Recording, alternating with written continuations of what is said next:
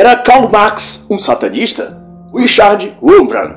O autor foi pastor luterano romeno falecido em 2001. Fundou a missão humanitária Voz dos Mártires. Antes disso, fez parte da Comuna de Moscou como agente comunista, líder e coordenador do Komintern, organização fundada por Lenin em 1919 em substituição à Segunda Internacional, que também por isso foi chamada de Terceira Internacional, cujo propósito era reunir os partidos comunistas e espalhar a ideologia comunista pelo mundo.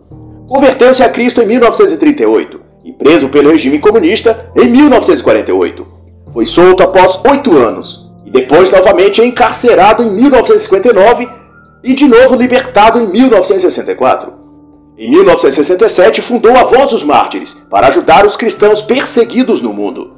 Esta obra consiste em analisar o que escreveu e pensou Karl Marx antes de ligar-se à economia e à política período de sua vida que ele mais se via como puro humanista, e muito do que expressou em escritos dessa época foi encontrado em forma de esboço ou escritos à mão, porém todos reconhecidamente de sua autoria. Para o senso comum, Marx era profundamente humano, devotado à causa de ajudar as massas exploradas.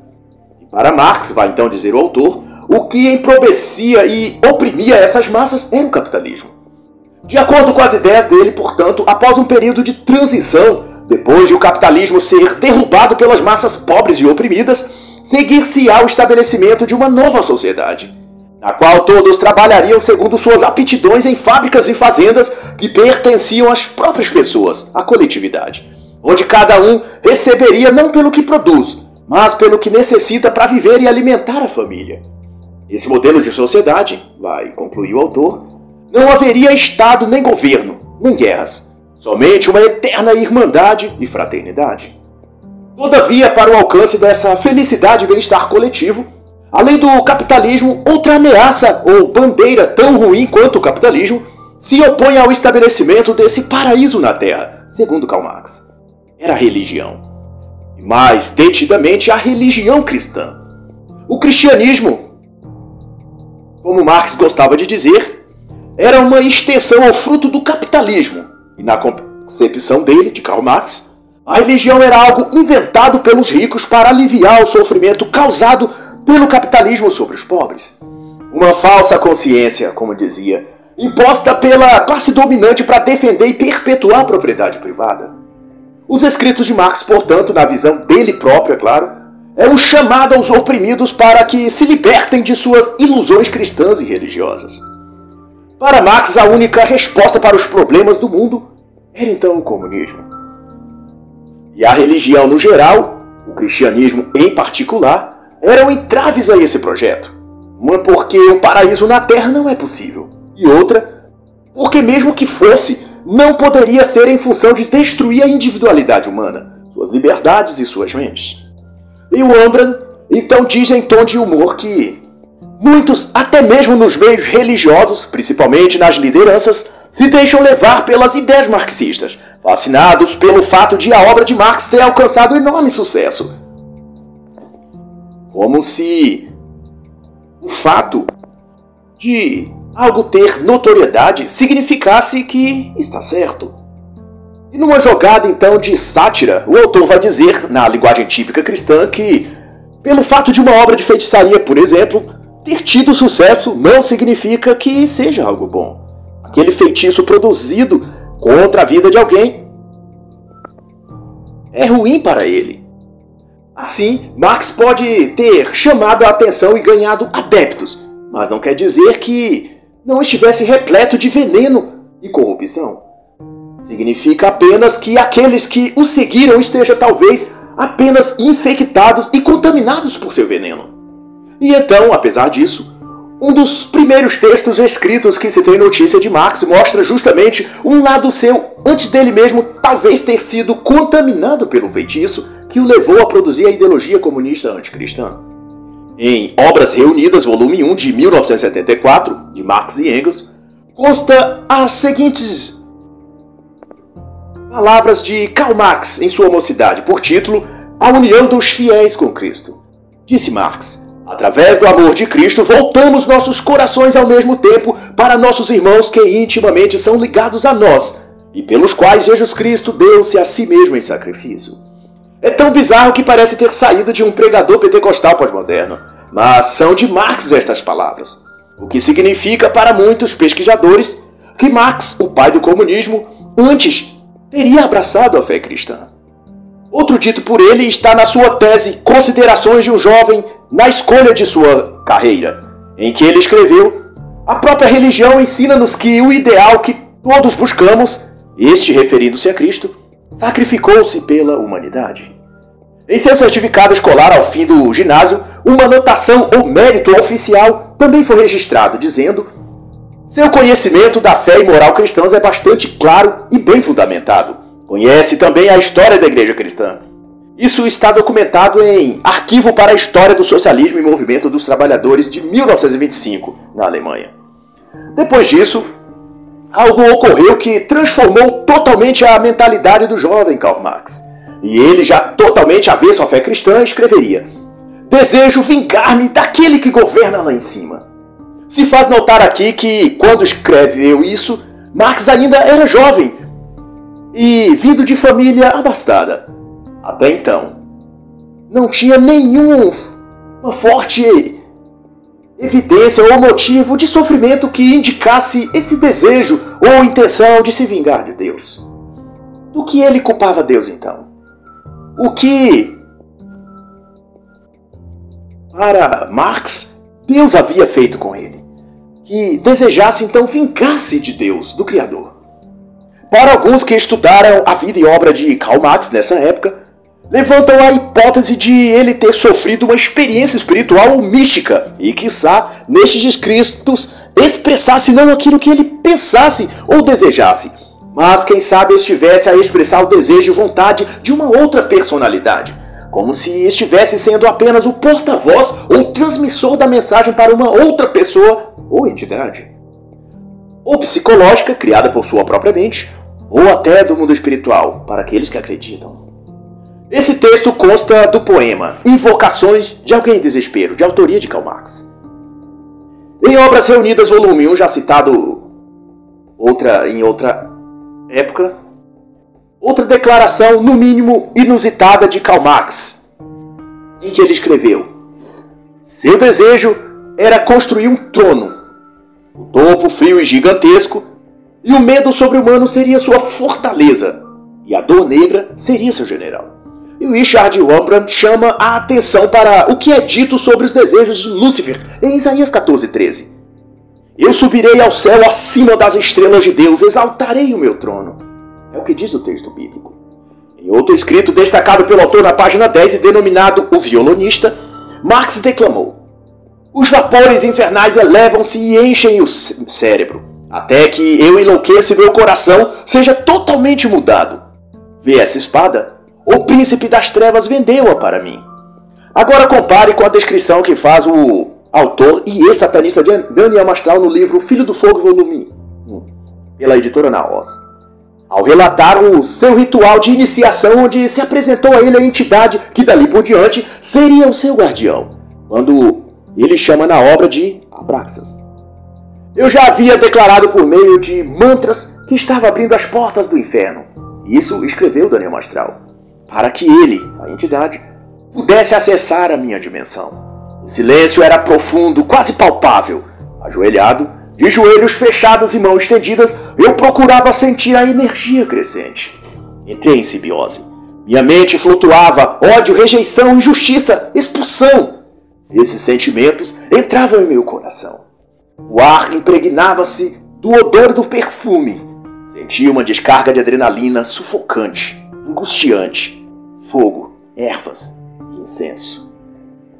O autor místico Paulo Coelho descreve também no seu livro O Diário de um Mago que no final do processo de sua jornada mística, pela seita esotérica ao qual fazia parte, ele recebeu uma espada, símbolo ritualístico de sua aprovação e de que obteria o que tivesse a buscar.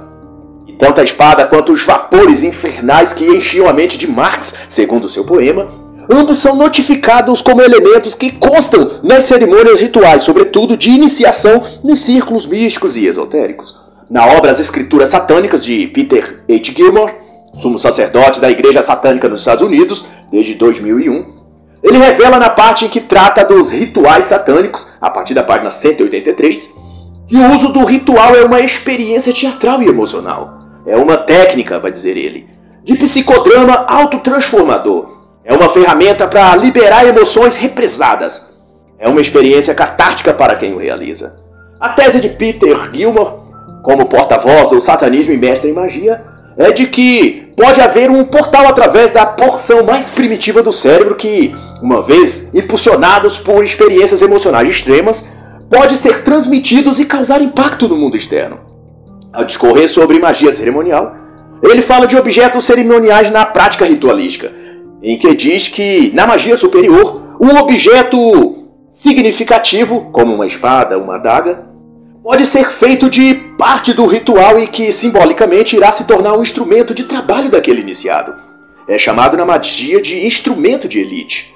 Além disso, Gilmore escreve o cenário de um rito satânico e lista itens curiosos se comparados aqui com o que descreveu Daniel Mastral em seu rito de iniciação e em seguida comparados também com os efeitos e sensações sentidas por Karl Marx de acordo com seu poema O Violinista.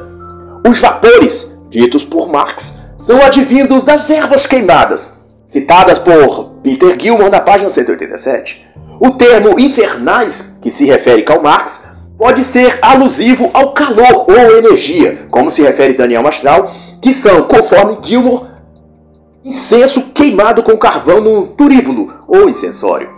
Observe que no texto de Marx, os vapores infernais ou quentes sobem e enchem a mente nos termos de Marx, enlouquece e enche o cérebro e daí muda o coração. No ritual satânico, o incenso queimado é a representação do fogo, que na magia simboliza uma das pontas do pentagrama, o lado sul, também chamado Satã. Enquanto que os vapores das ervas, normalmente com propriedades alucinógenas, representam o ar, neste caso, o leste ou Lúcifer.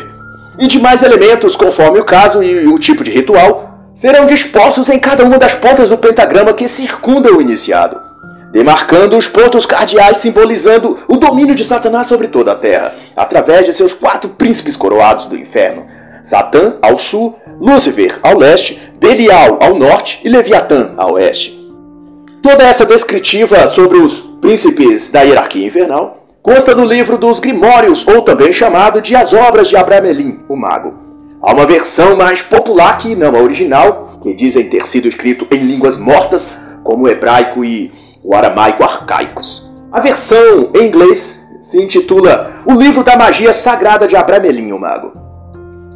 E esta obra trata em detalhes tanto a questão dos rituais mágicos quanto das hierarquias satânicas. Mas seja como for, é no mínimo estranho que Karl Marx tenha descrito a forma, efeitos e sensações de um ritual mágico como dispostos nas próprias escrituras satânicas. Outra curiosa declaração de Marx, tendo a ver com essa questão de misticismo e esoterismo, ou prática ritual, se vê no seu texto denominado Oulanen. Este é uma inversão do nome bíblico Emmanuel, que quer dizer Deus conosco. Essa forma de inversão mística diz respeito a uma transliteração ou codificação ritualística, denominada também de nototaricon. Nas celebrações satânicas é comum o uso de símbolos e orações cristãs ao contrário. Isso porque se crê na magia que essa conjugação de força de usar algo que vem de Deus na sua forma oposta pode-se, através disso, anular o poder de Deus e acessar uma corrente de energia totalmente vinda de Lúcifer. Há um capítulo, inclusive, chamado A Cerimônia de Inocência Acabou, da obra Lúcifer Destronado, do ex-satanista William Choblin, que trata desse particular de forma interessante. A quem se interessar pelo tema, deixa indicação. No Olanen, de Marx, ele diz: Cada vez mais ousado, eu me entrego à dança da morte. Meus braços são possuídos de força para agarrar e triturar você com a força de um furacão. Enquanto para nós, o abismo se abre nas trevas. Você afundará, e eu seguirei gargalhando, sussurrando em seus ouvidos: Desça, venha comigo, amigo. E o autor aqui levanta uma questão pertinente. Quem fala através de Marx nesse drama? É algo que se deve pensar, já que fala em arrastar para o inferno, fazer a dança da morte. Na outra parte, Marx diz: breve, bradarei gigantescas maldições sobre a humanidade. E toda a íntegra do Olanem e poemas que Karl Marx escreveu está em O Desconhecido Karl Marx, da New York University Press, em 1971. Numa correspondência entre Marx e seu pai, de 10 de novembro de 1837, Marx diz a seu pai: Desceu uma cortina. O meu santo dos santos foi feito em pedaços, e novos deuses tiveram que ser instalados. Em resposta, o pai respondeu: Abstive-me de insistir em explicações sobre um assunto muito misterioso, embora parecesse altamente suspeito. Oito meses antes, em março de 1837, uma carta de seu pai dizia: Somente se o seu coração permanecer puro e humano, e se nenhum demônio for capaz de afastar seu coração dos melhores sentimentos, somente então eu serei feliz. E em outro poema, chamado A Donzela Pálida, Marx escreveu que tinha perdido o direito ao céu e sabia perfeitamente disso. Minha alma, outrora fiel a Deus, disse ele no referido poema, está destinada ao inferno. E no poema que escreveu sobre Hegel, o jovem Marx teria escrito: Palavras eu ensino todas misturadas em uma confusão demoníaca. Assim, qualquer um pode pensar exatamente o que quiser. Um dado também interessante revelado pelo autor sobre Marx é sobre um livro escrito pela filha de Marx, Eleanor, na obra chamada O Moro e o General Recordações de Marx e Engels. Eleanor conta que, quando eram crianças, ela e suas irmãs, ouviam seu pai, Marx, contar-lhes histórias. Ela relata que a que mais gostava, apesar de lhe dar arrepios, como ela própria disse, era de um tal Hans Hockel, um feiticeiro que tinha uma loja de brinquedos e muitas dívidas. Aí ele vendia ao diabo os seus lindos brinquedos peça por peça. Uma vez que fizeram um pacto com o demônio, não havia outra saída senão cumprir sua parte no acordo. O próprio biógrafo de Marx reconheceu que, nas palavras dele, pode haver poucas dúvidas quanto ao fato de que histórias como as de Hans Hockel eram autobiográficas.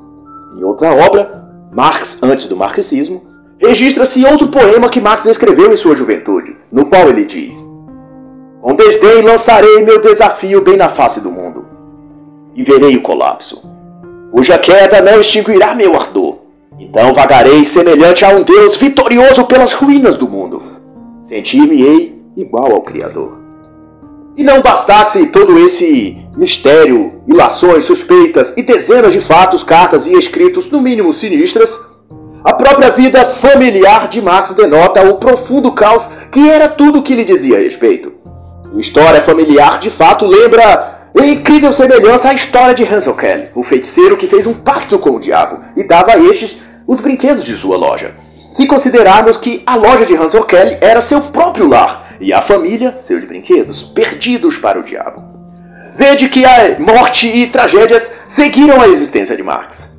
Três crianças morreram. Sua filha Laura também perdeu três filhos. Ela e o marido suicidaram-se. Eleanor também suicidou-se. Marx bebia muito e ainda teve um filho de sua criada. Em Marx e Engels, obras selecionadas em alemão, volume 2, Engels se refere ao então seu amigo Karl Marx como o monstro possuído por centenas de demônios. Ora, tudo isso, apesar de um marxismo baseado em Karl Marx e ele próprio ter convencido as massas de que deveriam viver como irmãos, partilhar a humildade de uma vida simples e trabalhadores e de odiar os burgueses ricos e os tentadores. Apesar disso, Marx tentava viver ele mesmo como um burguês avarento, ganancioso e também medíocre. Só não conseguiu porque era dado a vícios e gastos fáceis, além de péssimo administrador. De todo modo, sua ambição nada condiz com a mensagem que sempre passou ao proletariado. E seu pai recebia, enquanto estudava em Berlim, 700 thalers por ano para seus gastos. Para efeito de comparação, apenas 5% da população conseguia atingir naquela época 300 thalers anuais. Ele, portanto, sem nada fazer, ganhava mais do que o dobro disso. Esse era um verdadeiro Bolsa Família. Não bastasse isso, Marx também recebeu no decorrer de sua vida a pequena fortuna de 6 milhões de francos franceses do seu amigo Engels. E numa ocasião, expressou toda a sua ganância ao escrever a Engels sobre o seu tio que estava doente à beira da morte. Se o cão morrer, resolvo meus problemas, disse ele. E em 8 de março de 1855 ele escreveu outra vez, outra carta a Engels dizendo: O cão morreu. Tio da minha esposa, 90 anos de idade, e ela receberá cerca de 100 libras, ou até mais, se o velho cão não tiver deixado parte do dinheiro para a mulher que cuidava de sua casa. E quando da morte de sua mãe, em dezembro de 1863, Marx escreveu novamente a Engels, dizendo: Chegou um telegrama dizendo que minha mãe está morta. O destino precisava levar um membro da família. Eu já estava com o pé na cova. Mas neste caso, sou mais necessário do que a velha senhora. Tenho que ir lá por causa da herança. Para quem hoje reúne dentro de si crenças e pensamentos de inclusão, de amor à humanidade, de igualdade social, tolerância e um monte dessas reivindicações politicamente corretas, por achar que o marxismo representa e defende essas bandeiras, pois saiba que os escritos de Marx está permeado de ódio aos judeus, aos alemães, aos chineses, por motivos de cor de pele, hábitos ou por menores desse tipo.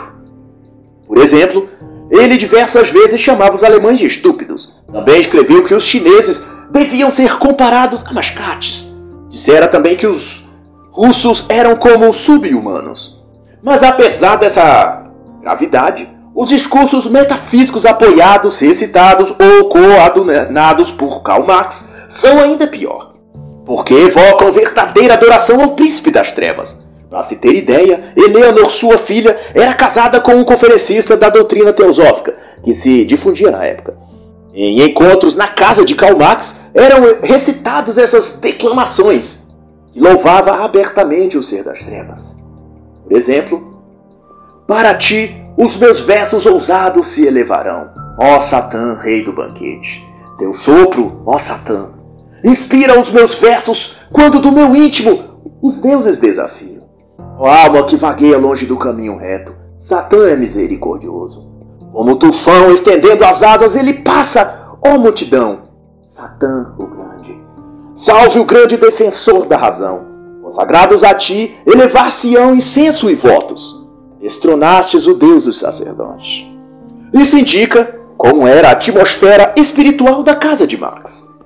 E mais ainda em carta escrita a ele por sua esposa, datada de agosto de 1844, ela diz: a sua última carta pastoral, sumo sacerdote bispo das almas, novamente transmitiu paz e tranquilidade às suas pobres ovelhas. De fato, muito intrigante, tanto quanto saber que em um manifesto comunista, concomitante ao desejo de abolir todas as religiões, Marx também expressa o objeto de que o objetivo, aliás, de que o comunismo deveria também acabar com toda a moral existente. E note que, em um dos graus para ascender ao satanismo, exige-se do adepto que ele jure não mais seguir nenhum tipo ou forma de moral. Que, no rito mágico, consiste na declaração: nada é verdade e tudo é permitido. Esse juramento, contido no Manifesto Comunista de modo estético e subliminar, também foi incorporado na cultura popular em forma de um dogma juvenil, expresso em músicas, filmes e frases de efeito em alguma propaganda comercial na TV. Sob os dizeres, é proibido proibir. Mas duvido que os jovens que ostentam essas palavras como se fosse uma bandeira representando sua liberdade saibam de onde vem essa frase e o que ela foi feita para significar. E o autor então vai dizer que, de acordo com tudo que pesquisou sobre Marx e comunismo, o que os marxistas dizem sobre Marx é um mito. Marx não era movido de amor aos pobres, nem era gentil, humanitário ou bem intencionado. Ele era uma alma corrupta e enganadora.